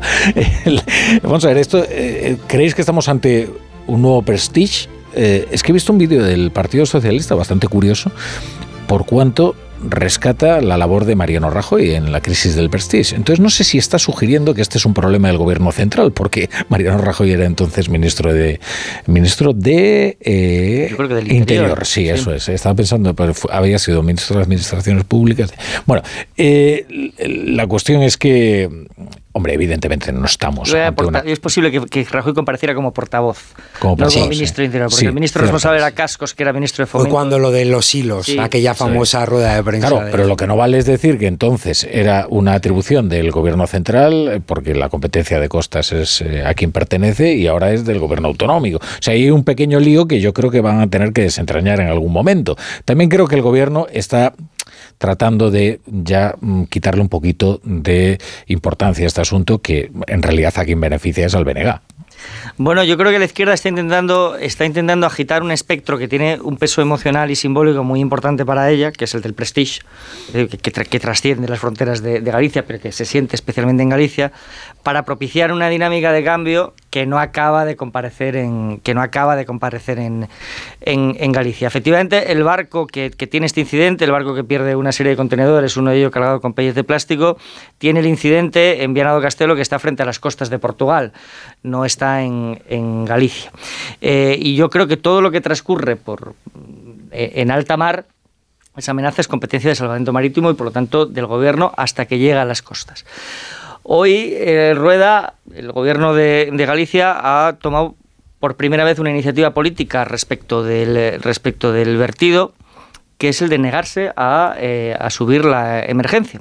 Es decir, el nivel de emergencia 1 se ha negado a subirlo a nivel de emergencia 2, que es lo que facilitaría que el gobierno pues, em- enviase pues A la- el- a la UME. eh, eh, sí, yo creo que acertadamente, ahora bien, como todas las decisiones políticas, conlleva un cierto riesgo, que es que si mañana amanecen las, las, las playas de, de Galicia eh, repletas de pellets, pues eso tendrá un coste para rueda. Yo creo que lo hace en la seguridad de que eso no va a suceder, de que el vertido es de una cantidad eh, manejable, es decir, no para, no para propiciar una, una, una desgracia o una catástrofe eh, ecológica y que Son efectivamente... 1050 sacos de 25 kilos de estas bolas de plástico Sí. eh, que llegan a, la- a las playas y son muy molestas porque son difíciles de quitar porque se mezclan con la Lo arena. que no sabemos es cuánto de cuántas de, esas eh, bolitas que se han perdido y que han perdido el barco van a llegar a la costa y cuántas cuántas se van a perder en alta mar y cuánto, ¿Cuántas se van quedarán en el saco? ¿Cuántas salen del saco? Eso es- 50.000 por kilo, me han dicho. Claro, es decir, que 50.000 por kilo, caray, Sí. son muchas. ¿eh? Muchísimas, pero claro, es que son milimétricas. Claro. Esto es un espectáculo de los pellets, ¿eh? porque es que vamos, yo creo que realmente estamos, o sea, es que es la fabricación de la nada. Una cosa que sucedió el 8 de diciembre, estamos a 8 de enero. eh, eh, se habla de, de, dice, no, bueno, es que, eh, pero exactamente nadie sabe qué daño ecológico hace ese, que es prácticamente ninguno, básicamente. Bueno, hoy la, la, de, sí, otra, ahora hablaremos de la fiscalía. Política, sí. es, otra iniciativa política no, pero otra iniciativa política relevante es que la consejería eh, competente de la, de la Junta de Galicia ha hecho público el contenido de un informe que dice que no es tóxico. Que, pues, Exacto, tienen no que es, tener no. la seguridad de que efectivamente no lo es. Y luego mm. yo creo que ahí, aparte de que, eh, yo creo que lo, en mi opinión, lo más escandaloso de todo, la intervención de la Fiscalía, es decir, Eso una es. apertura de diligencias, es decir, es de, de nuevo para mí hemos repetido un poco el patrón, si os acordáis, de Doñana. Es que además ah, es casi, es casi idéntico. Sí, sí. Eh, conversación de la ministra Rivera, curiosamente, con presidente autonómico, Juanma Moreno, ahora Rueda. Siguiente día, eh, la Fiscalía, el no sé qué, la Unión Europea. Bueno, hay que decir eh, que yo he estado un poco indagando en este tema para, para, para publicar mañana en el periódico. Este tema de, los pellets, donde es verdaderamente grave, es en Tarragona, que tiene una cantidad ingente de residuos eh, de microplásticos procedente de la petroquímica. No es el mismo origen, porque no se trata de eh, un barco que ha perdido eh, una carga, efectivamente, como ha ocurrido en, en, ahí frente a las costas de Portugal, pero ahí llevan lidiando con ese problema, concretamente en municipios de la Costa Daurada, las playas de la Pineda, de Salou, donde reciben una cantidad ingente de pellets al año que supera con creces la que, la que están recogiendo en Galicia. Y efectivamente no se ha producido un escándalo de este tipo, ni ha ido la Fiscalía, ni ha ido la Generalitat. Se organiza el ayuntamiento con un, un par de ONGs que, bueno, si creen que este es un tema problemático para, para, para, el, para bueno, en fin, para, la, para el mar.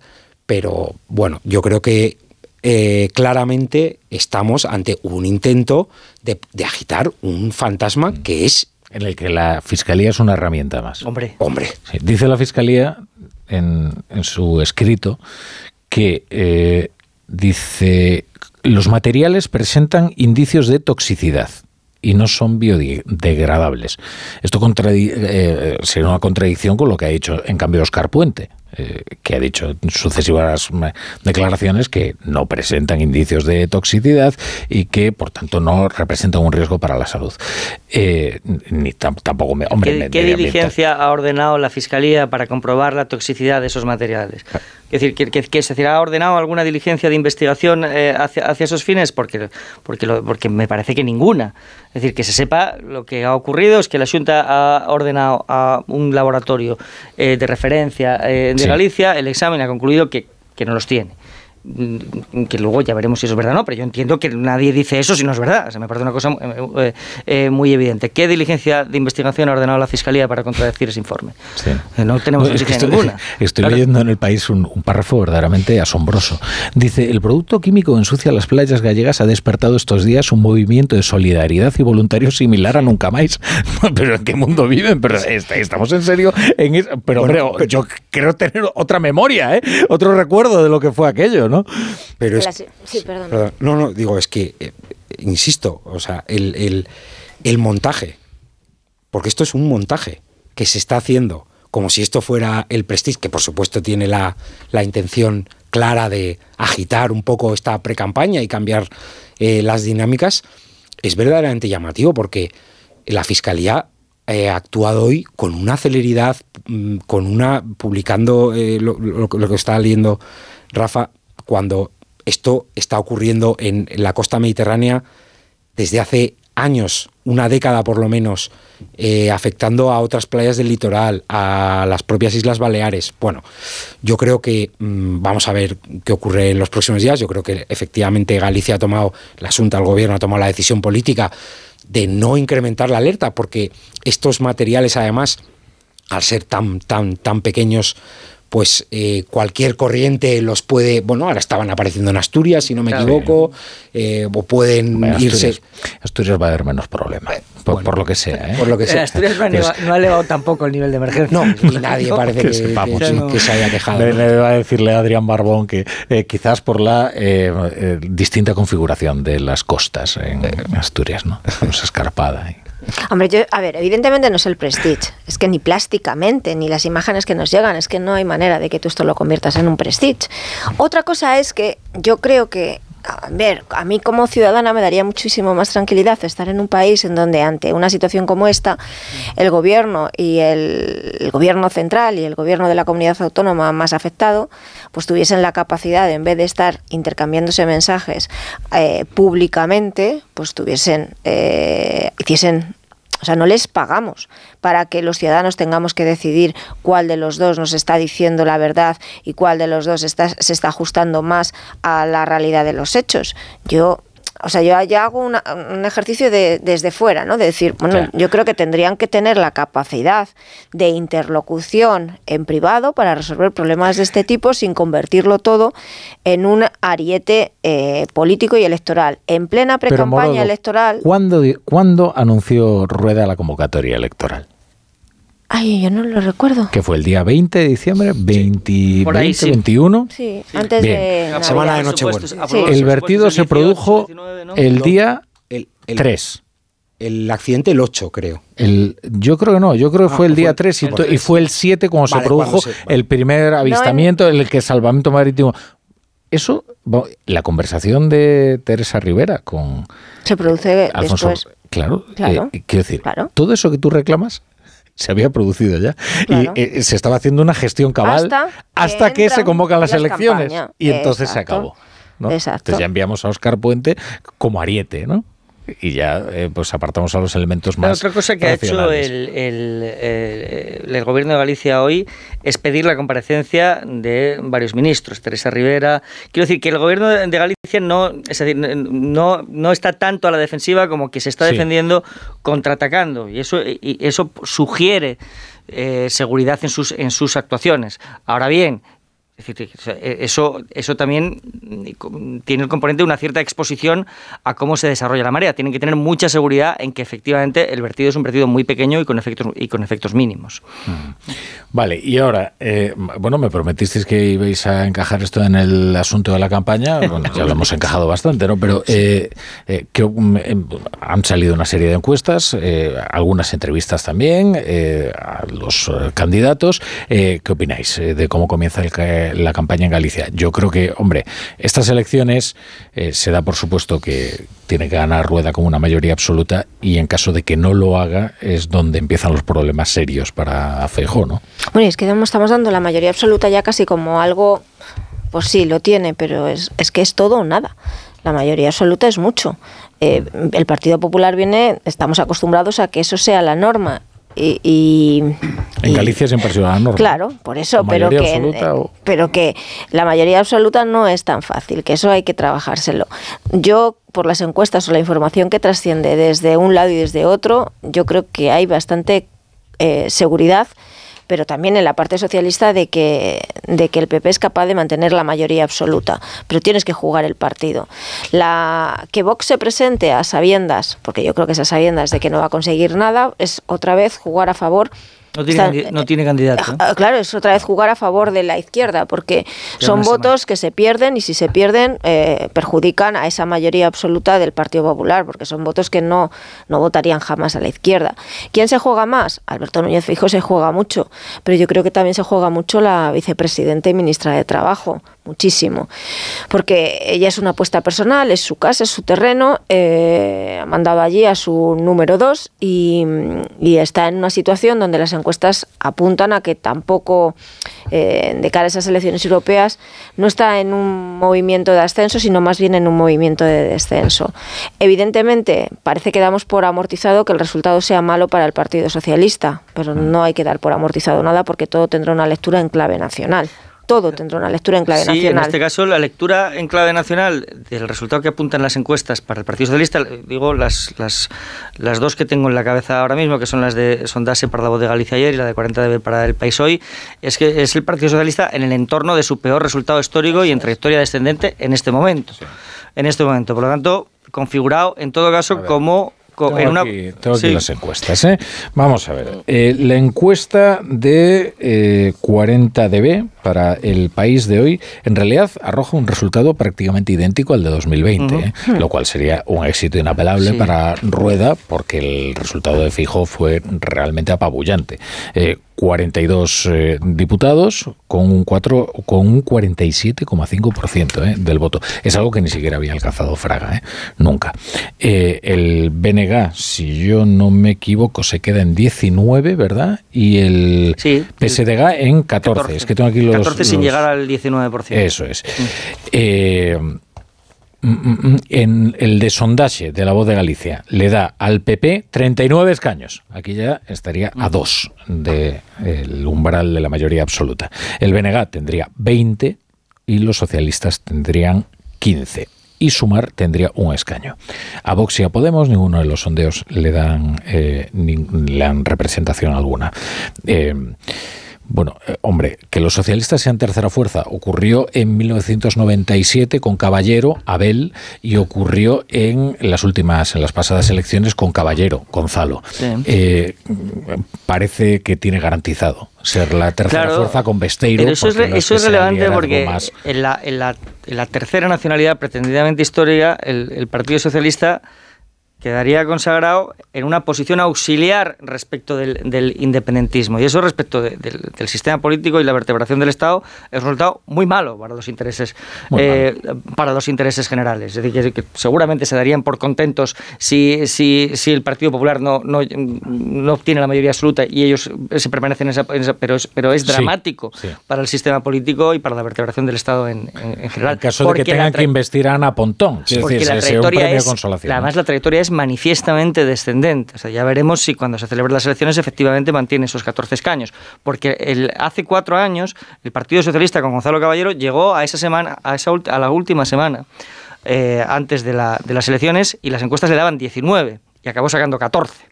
Acabó sacando, acabó sacando 14. ¿Por qué? Porque se produjo un efecto de concentración del voto en el BNG, que en este caso, al estar más fragmentada todavía a la izquierda, es probable que se produzca, porque además el liderazgo de Ana Pontón está más consolidado de lo que estaba hace cuatro Sí, años. es verdad. Sí, yo creo que eh, primero que vamos a tener estas elecciones en solitario, que no es muy habitual, porque casi siempre las tenemos con el País Vasco que absorbe mucha, mucha información nacional. Segundo, yo creo que efectivamente es que el PSOE, eh, no olvidemos que su presencia territorial y municipal es residual. Exactamente. Es un partido que ha renunciado a ser un partido de mayorías a cambio de consolidar una mayoría parlamentaria de gobierno, que es la que en este momento tiene el poder, eh, y que aúna todo tipo de separatismos, nacionalismos, etcétera. Pero su realidad territorial es nefasta, con lo cual, bueno, ser tercera fuerza es a lo que aspira y no creo que, que pueda pasar de ahí. Yolanda Díaz. Yolanda Díaz, hay que recordar que, eh, aun- aunque nosotros la vemos o, o pensamos, bueno, es, es su territorio, yo creo que Yolanda Díaz es una figura política muy denostada en Galicia por eh, su continuo vaivén eh, entre partidos políticos de izquierda, mm, destruyéndolos para sobrevivir ella, porque eso es lo que ha hecho Yolanda Díaz casi en nuestros últimos 25 años y hay gente que no guarda muy grato recuerdo de ella. Y en concreto en el BNG. ¿eh? en concreto en el BNG. Hmm. Y, y, y el, y, bueno, a, a Nova y aquellas formaciones que, se, que se extendieron. ¿no? Si el resultado es el que da, si el resultado es el que hoy da la encuesta del país, que le da por debajo del 4%, un tres y pico, es decir, a años luz de obtener representación para ella es un drama. Que ella políticamente sale con un desgaste absolutamente brutal después de haber sacrificado además a, a su número dos que va a tener que dejar de escaño. Bueno, sacrificado o a veces eh, a uno le sonríe el destino y dice, pues mira, no sabía cómo quitármela de encima y la mando a Galicia. Es que a mí me da la Ya, sensación de que Marta Lois no había dejado muy buenas sensaciones ¿no? en, en sus intervenciones parlamentarias. Ya, pero pero esto- quizás sea una sensación malévola mía. ¿eh? No, es Esto de tirarse a la número dos a los 15 días le habría dado. Pues Te lo digo fin, porque la envías al cadalso. ¿Eh? al cadalso, sin Claro, duda. O sea, vamos a tener a Enrique Santiago. Es otro ¿Ah, sí? Sí. ¿Tú apuestas por Enrique Santiago? de portavoz. Pues yo estaba convencido de que imposible, ¿eh? Sí.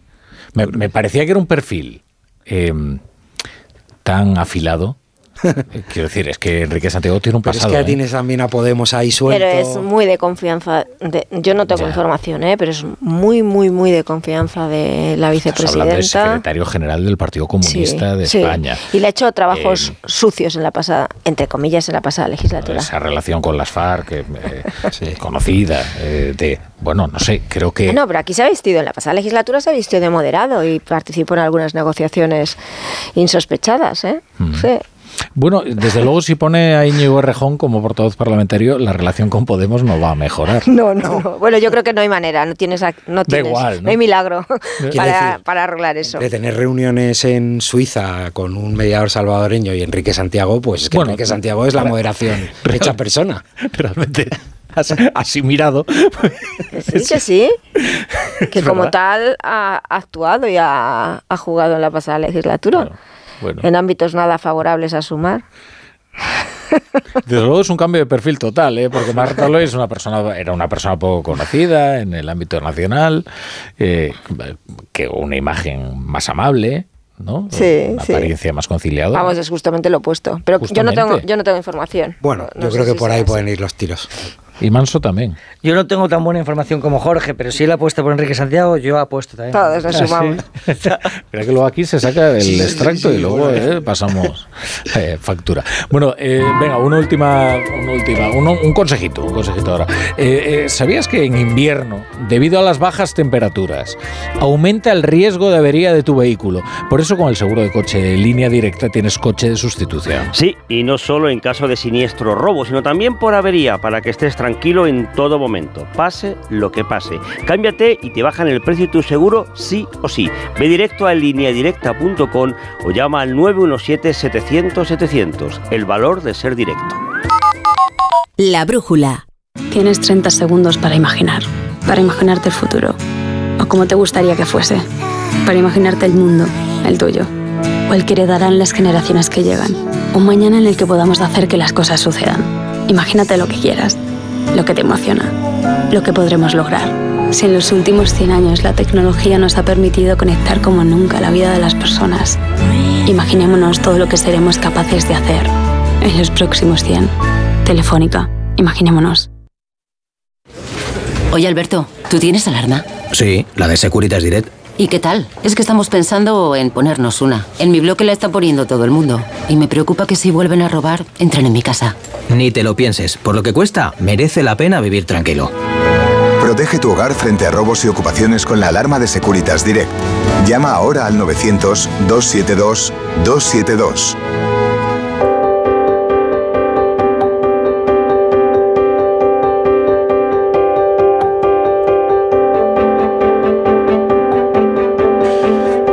Las 11 y 16, las 10 y 16 en Canarias, eh, vamos a, vamos a leer los periódicos que habéis escrito. Juanjo de la Iglesia, ¿qué tal? Buenas noches. Buenas noches. Hay coincidencia entre todos los periódicos que han ido llegando a la redacción sobre el tema con el que se abre la primera página. En el mundo, por ejemplo, este es el primer titular. Moncloa pide auxilio al Partido Popular para sus decretos 621 días después. Bolaños y Díaz telefonean a Génova ante el veto de Junts. No solicitaban su ayuda para salvar una votación desde 2022. En ABC, el gobierno pide al PP que le libre de la... Es un segundo. Sí, es sí. que, claro, tradicionalmente lo que ocurría es que uno recurría a las fuerzas mayoritarias y cuando eso no funcionaba, pues llamaba a Junts, a lo que podríamos considerar las fuerzas auxiliares. Ahora se hace al revés. ¿no? Es Llamas a alguien con cinco escaños o con siete escaños, como es el caso de Junts, y luego llamas al que tiene 130 y tantos, ¿no? Llamas, a alguien o llamas a alguien. ha ganado las llamas a elecciones. alguien, Tienes que es. llamar a cuántas fuerzas, a seis fuerzas políticas diferentes minoritarias para someterte sucesivamente a una minoría y sacar y sacarlo es. adelante. Lo dices, oiga, ¿tenga usted sentido de Estado? Bueno, sí, Juanjo, digo perdona. que son muy parecidos los titulares de todos los periódicos. ABC es el gobierno pide al Partido Popular que le libre de la presión de Puigdemont. 20 minutos, Bolaños y Díaz llaman al PP para sacar adelante el decreto anticrisis ante la negativa de sus socios. El periódico de España, Sánchez acude al Partido Popular para sacar adelante su plan anticrisis ante el no de Junts. O sea que hay, parece que se han llamado por teléfono los directores. Dice Joaquín, no, no. no hacía falta, Es que ¿no? con eso echamos la cuenta de los días, porque como sabíamos que todo todo el mundo iba a abrir con la misma noticia, de alguna manera había que diferenciarse. Pero, y- pero 600, eh, no sé cuántos días después. de- 621 de- de la- días después. Lo que dice Fue- después de qué, claro. No, es decir, no, 620 de, de- de la última vez que pidieron ayuda al Partido Ah. Popular para sacar adelante un decreto, que fue en abril de 2022, aquel decreto anticrisis que al final acabaron votando con Bildu, acabaron sacando adelante gracias a Bildu, porque era un momento en el que el, gobierno todavía tenía cierto escrúpulo a la hora de, de sacar adelante votaciones con, con Bildu. Entendemos que la cifra da, da cuenta de la desesperación, eso lo cuenta Claro. la desesperación del gobierno. claro. O sea, esta es la medida de, oiga, si está desesperado que desde hace 630 y tantos días. Es que yo recuerdo aquel, aquella votación agónica de los fondos europeos que salva a Vox. que salva a Vox, eh, que por eso a mí me parece, esta sugerencia que tú has hecho en el monólogo me parece muy audaz. Quiero decir, espérate un segundo. Cuidado. no sé, porque hoy Abascal ha hecho una cosa muy llamativa, que es convocar su congreso, ellos llaman la asamblea para renovar su liderazgo, que es algo que no se hace nunca en medio de un, o que no es habitual, desde luego, que suceda en medio de un, en medio de un proceso electoral. También es una Salvo sugerencia de que algo está pasando ahí, ¿no? ¿Eh? ¿no? Salvo que luego pienses que va a ser más difícil Eso, renovar tu liderazgo. exactamente. Simplemente es la única lectura. Voy a afianzarlo ahora, voy a asegurarlo ahora, no vaya a ser que luego ya no tenga manera. Algo está pasando ahí. ¿Mm? Pues cuidado. Cuidado. Sería sorprendente que Vox, que en fin, se llena la boca ¿no? de decir al, al PP que no se pueden ni pactar las presidencias de las comisiones del Congreso, le saque ahora el decreto, pero así fue. Pero a veces ocurre, Jorge, en el tenis, ¿no? Eh, que estás en una crisis, eh, de- además de confianza, en la que nada te sale bien y lo que necesitas es cambiar el partido como sea. Entonces haces un movimiento que parece desesperado, pero que al menos permite cambiar el ritmo, ¿no? Pues esto igual es parecido. Bueno, ¿eh? es que mira. Vox está en un momento muy complicado, ¿eh? Sí, pero bueno, yo creo que esa situación no, no se puede dar, es inviable en esta legislatura. Pero apuntabas antes tú, Joaquín, eh, la posibilidad de que, yo no sé si era con micrófono o sin micrófono, la posibilidad de que al final los, de- no sé, lo- los decretos salgan adelante, ¿no? De que, que No, con puedan, puedan, récord, sí, sí. puedan llegar a salir. Claro. salir. Eh, este movimiento que hace Moncloa después de días en los que ya se le planteó la posibilidad de negociar, el Partido Popular dijo vamos a sentarnos, negociemos y se ve si hay posibilidad de, no de llegar a un acuerdo. Esa negociación nunca se abrió. Tampoco se ha abierto ahora porque lo que ha habido es un contacto, una comunicación que ha filtrado Moncloa, no el Partido Popular. Yo creo que Semper, cuando esta mañana comparece en rueda de prensa, es el primero que dice que esa comunicación No, se ha de producido. hecho hay, si no me una, equivoco. hay un mensaje en fuentes del, del Partido Popular que saca por la noche apuntando directamente a Moncloa de la filtración de esas comunicaciones que ellos aseguran Yo- que yo no creo habían... que se refiere a la de Yolanda Díaz. La de Mm. la comunicación de Bolaños con, con Bueno. Gamarra, yo creo que la cuenta siempre la rueda de prensa de Pero son movimientos que se hacen, a mí me parece, casi para incluso intentar dentro de este juego de engaños y de buscar culpables, poder apuntar, que eso no es creíble al Partido Popular, decirle, usted es el responsable de que al final hayamos intentado, si llega a, hacer, a, a- a ser, construir la narrativa. dar, dar todo a Junts, porque ustedes no estaban para echar una mano. Lo cual ahora mismo en este contexto, después de que te has Oye, inventado ya- hasta la ya mesa con vivimos una verificación, situación que fue cuando se pactó la mesa del Congreso, No que es Junts creíble. 24 horas antes decía que de ninguna Sí. manera Y luego- y, al día- y a las y 6 de la luego- mañana se No, pero- levantaron temprano Sí. para decirnos que sí, que la que si la aquí votaban. tiene claro lo que... lo- Juanjo, más, más titulares. Hay otro asunto que es eh, noticia de portada en varios periódicos, que es el de los vertidos, del vertido en las costas gallegas y asturianas.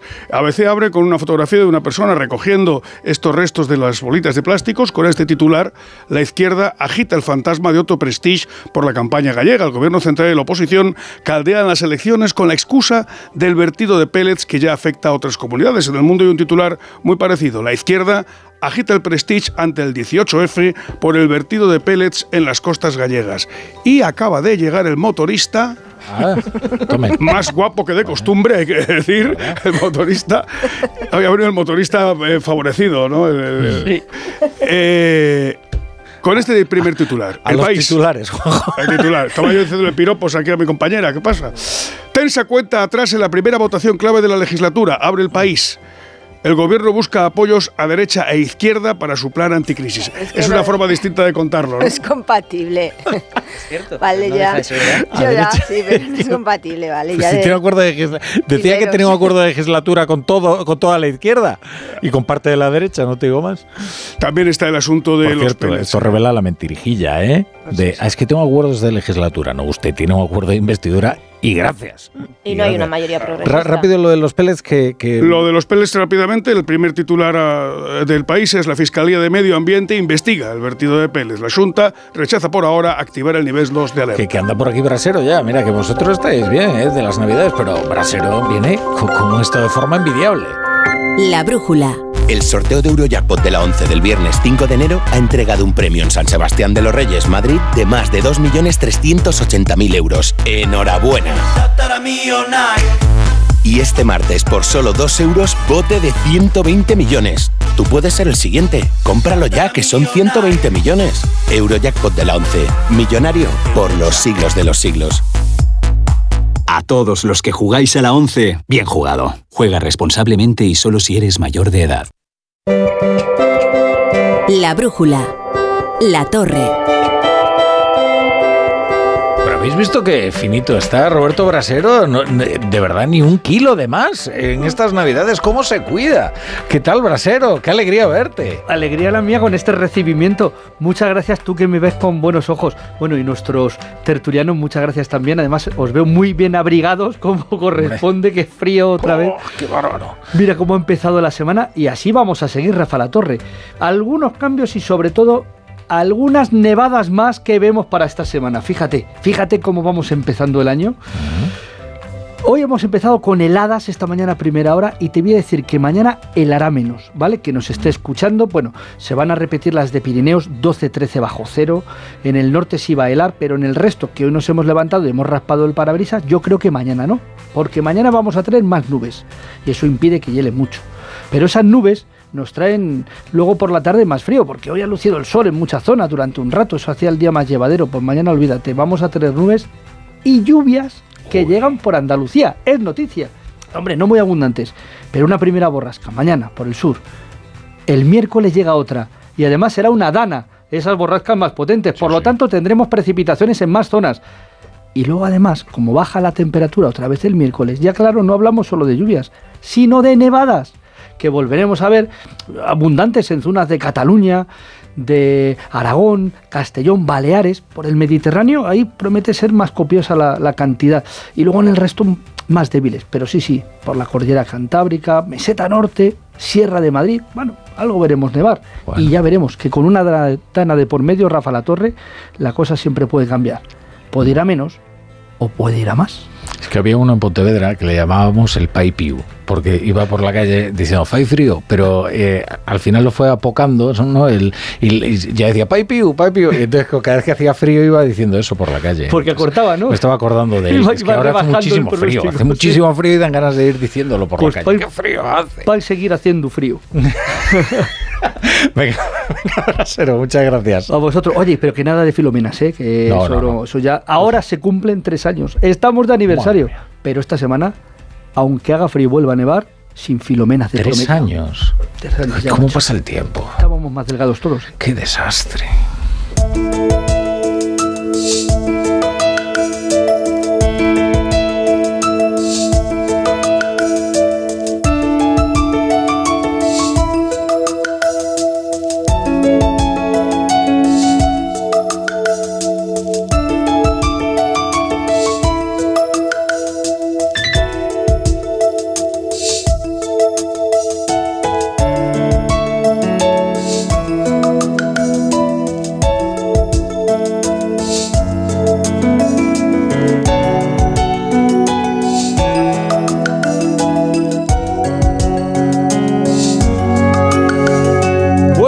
A ir echando el cierre, que viene Chapo Paolaza con las llaves. Querido Chapo, ¿qué tal? ¿Cómo estás? Eh, buenas noches, Rafa La Torre. Muy bien, echaba de menos la sintonía, o sea Ah. que confortado. A la vuelta al cole. Eh, Te, te, te pilló como a contrapié. Ay, La vuelta al micro. La vuelta al micro. bueno, querido Chapu, a ver qué traes ahí anotado en el cuaderno. Pues mira, hoy traigo las notas de Después de Reyes. Estos días llegan con su apocalipsis chica. Papeles arrugados, desorden, abetos en los contenedores, salvadoreños que son mediadores, mascarillas obligatorias en centros de salud y un mar de pellets. Vamos entrando en enero, nuevo año con su cuesta que también parece siempre nueva. La cuesta de enero es lo contrario a la de Santo Domingo, pero ya falta menos. Aguantaremos hasta la tamborrada, de ahí cogeremos aire hasta el carnaval de Cádiz sin respirar, hasta la feria de Sevilla, San Isidro, y ya nos pondremos en los Sanfermines, porque mi Españita es una apnea que sobrevive entre fiesta y fiesta, sin aire. A Sánchez se le va a hacer largo el gobierno, ¿eh? no te creas tú, la legislatura, pese a la guapura suya que lo lleva por ahí como si fuera un modelo de ropa interior del federalismo asimétrico, le gritan, el emperador va desnudo. ¿Y qué desnudo? Podemos ha dicho que igual no le vota los decretos porque no le sale de los, de los decretos. Y Junts que no le sale de los pusdemones. Pues no se podía saber. Sánchez, Sánchez guapo de la sanchería, que te hicieron presidente grandes señales había. Bildu estaba en calma, Yolanda crecida, mucho rollo con el progreso, pero solo querían la amnistía. Sánchez de pronto entra en un trance, como de viejo poeta argelino, y se cae como del guindo. Abre los ojos, dice, hizo presidente a un progresista, y ahora no quiere leyes progresistas. Mirando a Waterloo, me temo, que no lo hicieran presidente por ser zurdo, sino para librarse del talego. Hasta mañana, Chapú. Siempre amanece. Bueno, queridos, pues Joaquín Manso, Carmen Morodo, Jorge Sainz, hasta más ver. Larga vida al Kaiser del fútbol. Sí, es larga vida, qué elegancia. Ahora van a escuchar ustedes todo lo relativo al fútbol, al deporte, en la voz de Rocío Martínez y Edu Pidal. En el Radio Estadio Noche. Juanjo, hasta mañana. Hasta mañana, buenas noches. Hasta mañana que volvemos. mañana nos vamos a Alicante. Muy Estamos bien. de viaje a Alicante. Pues seguimos desde aquí.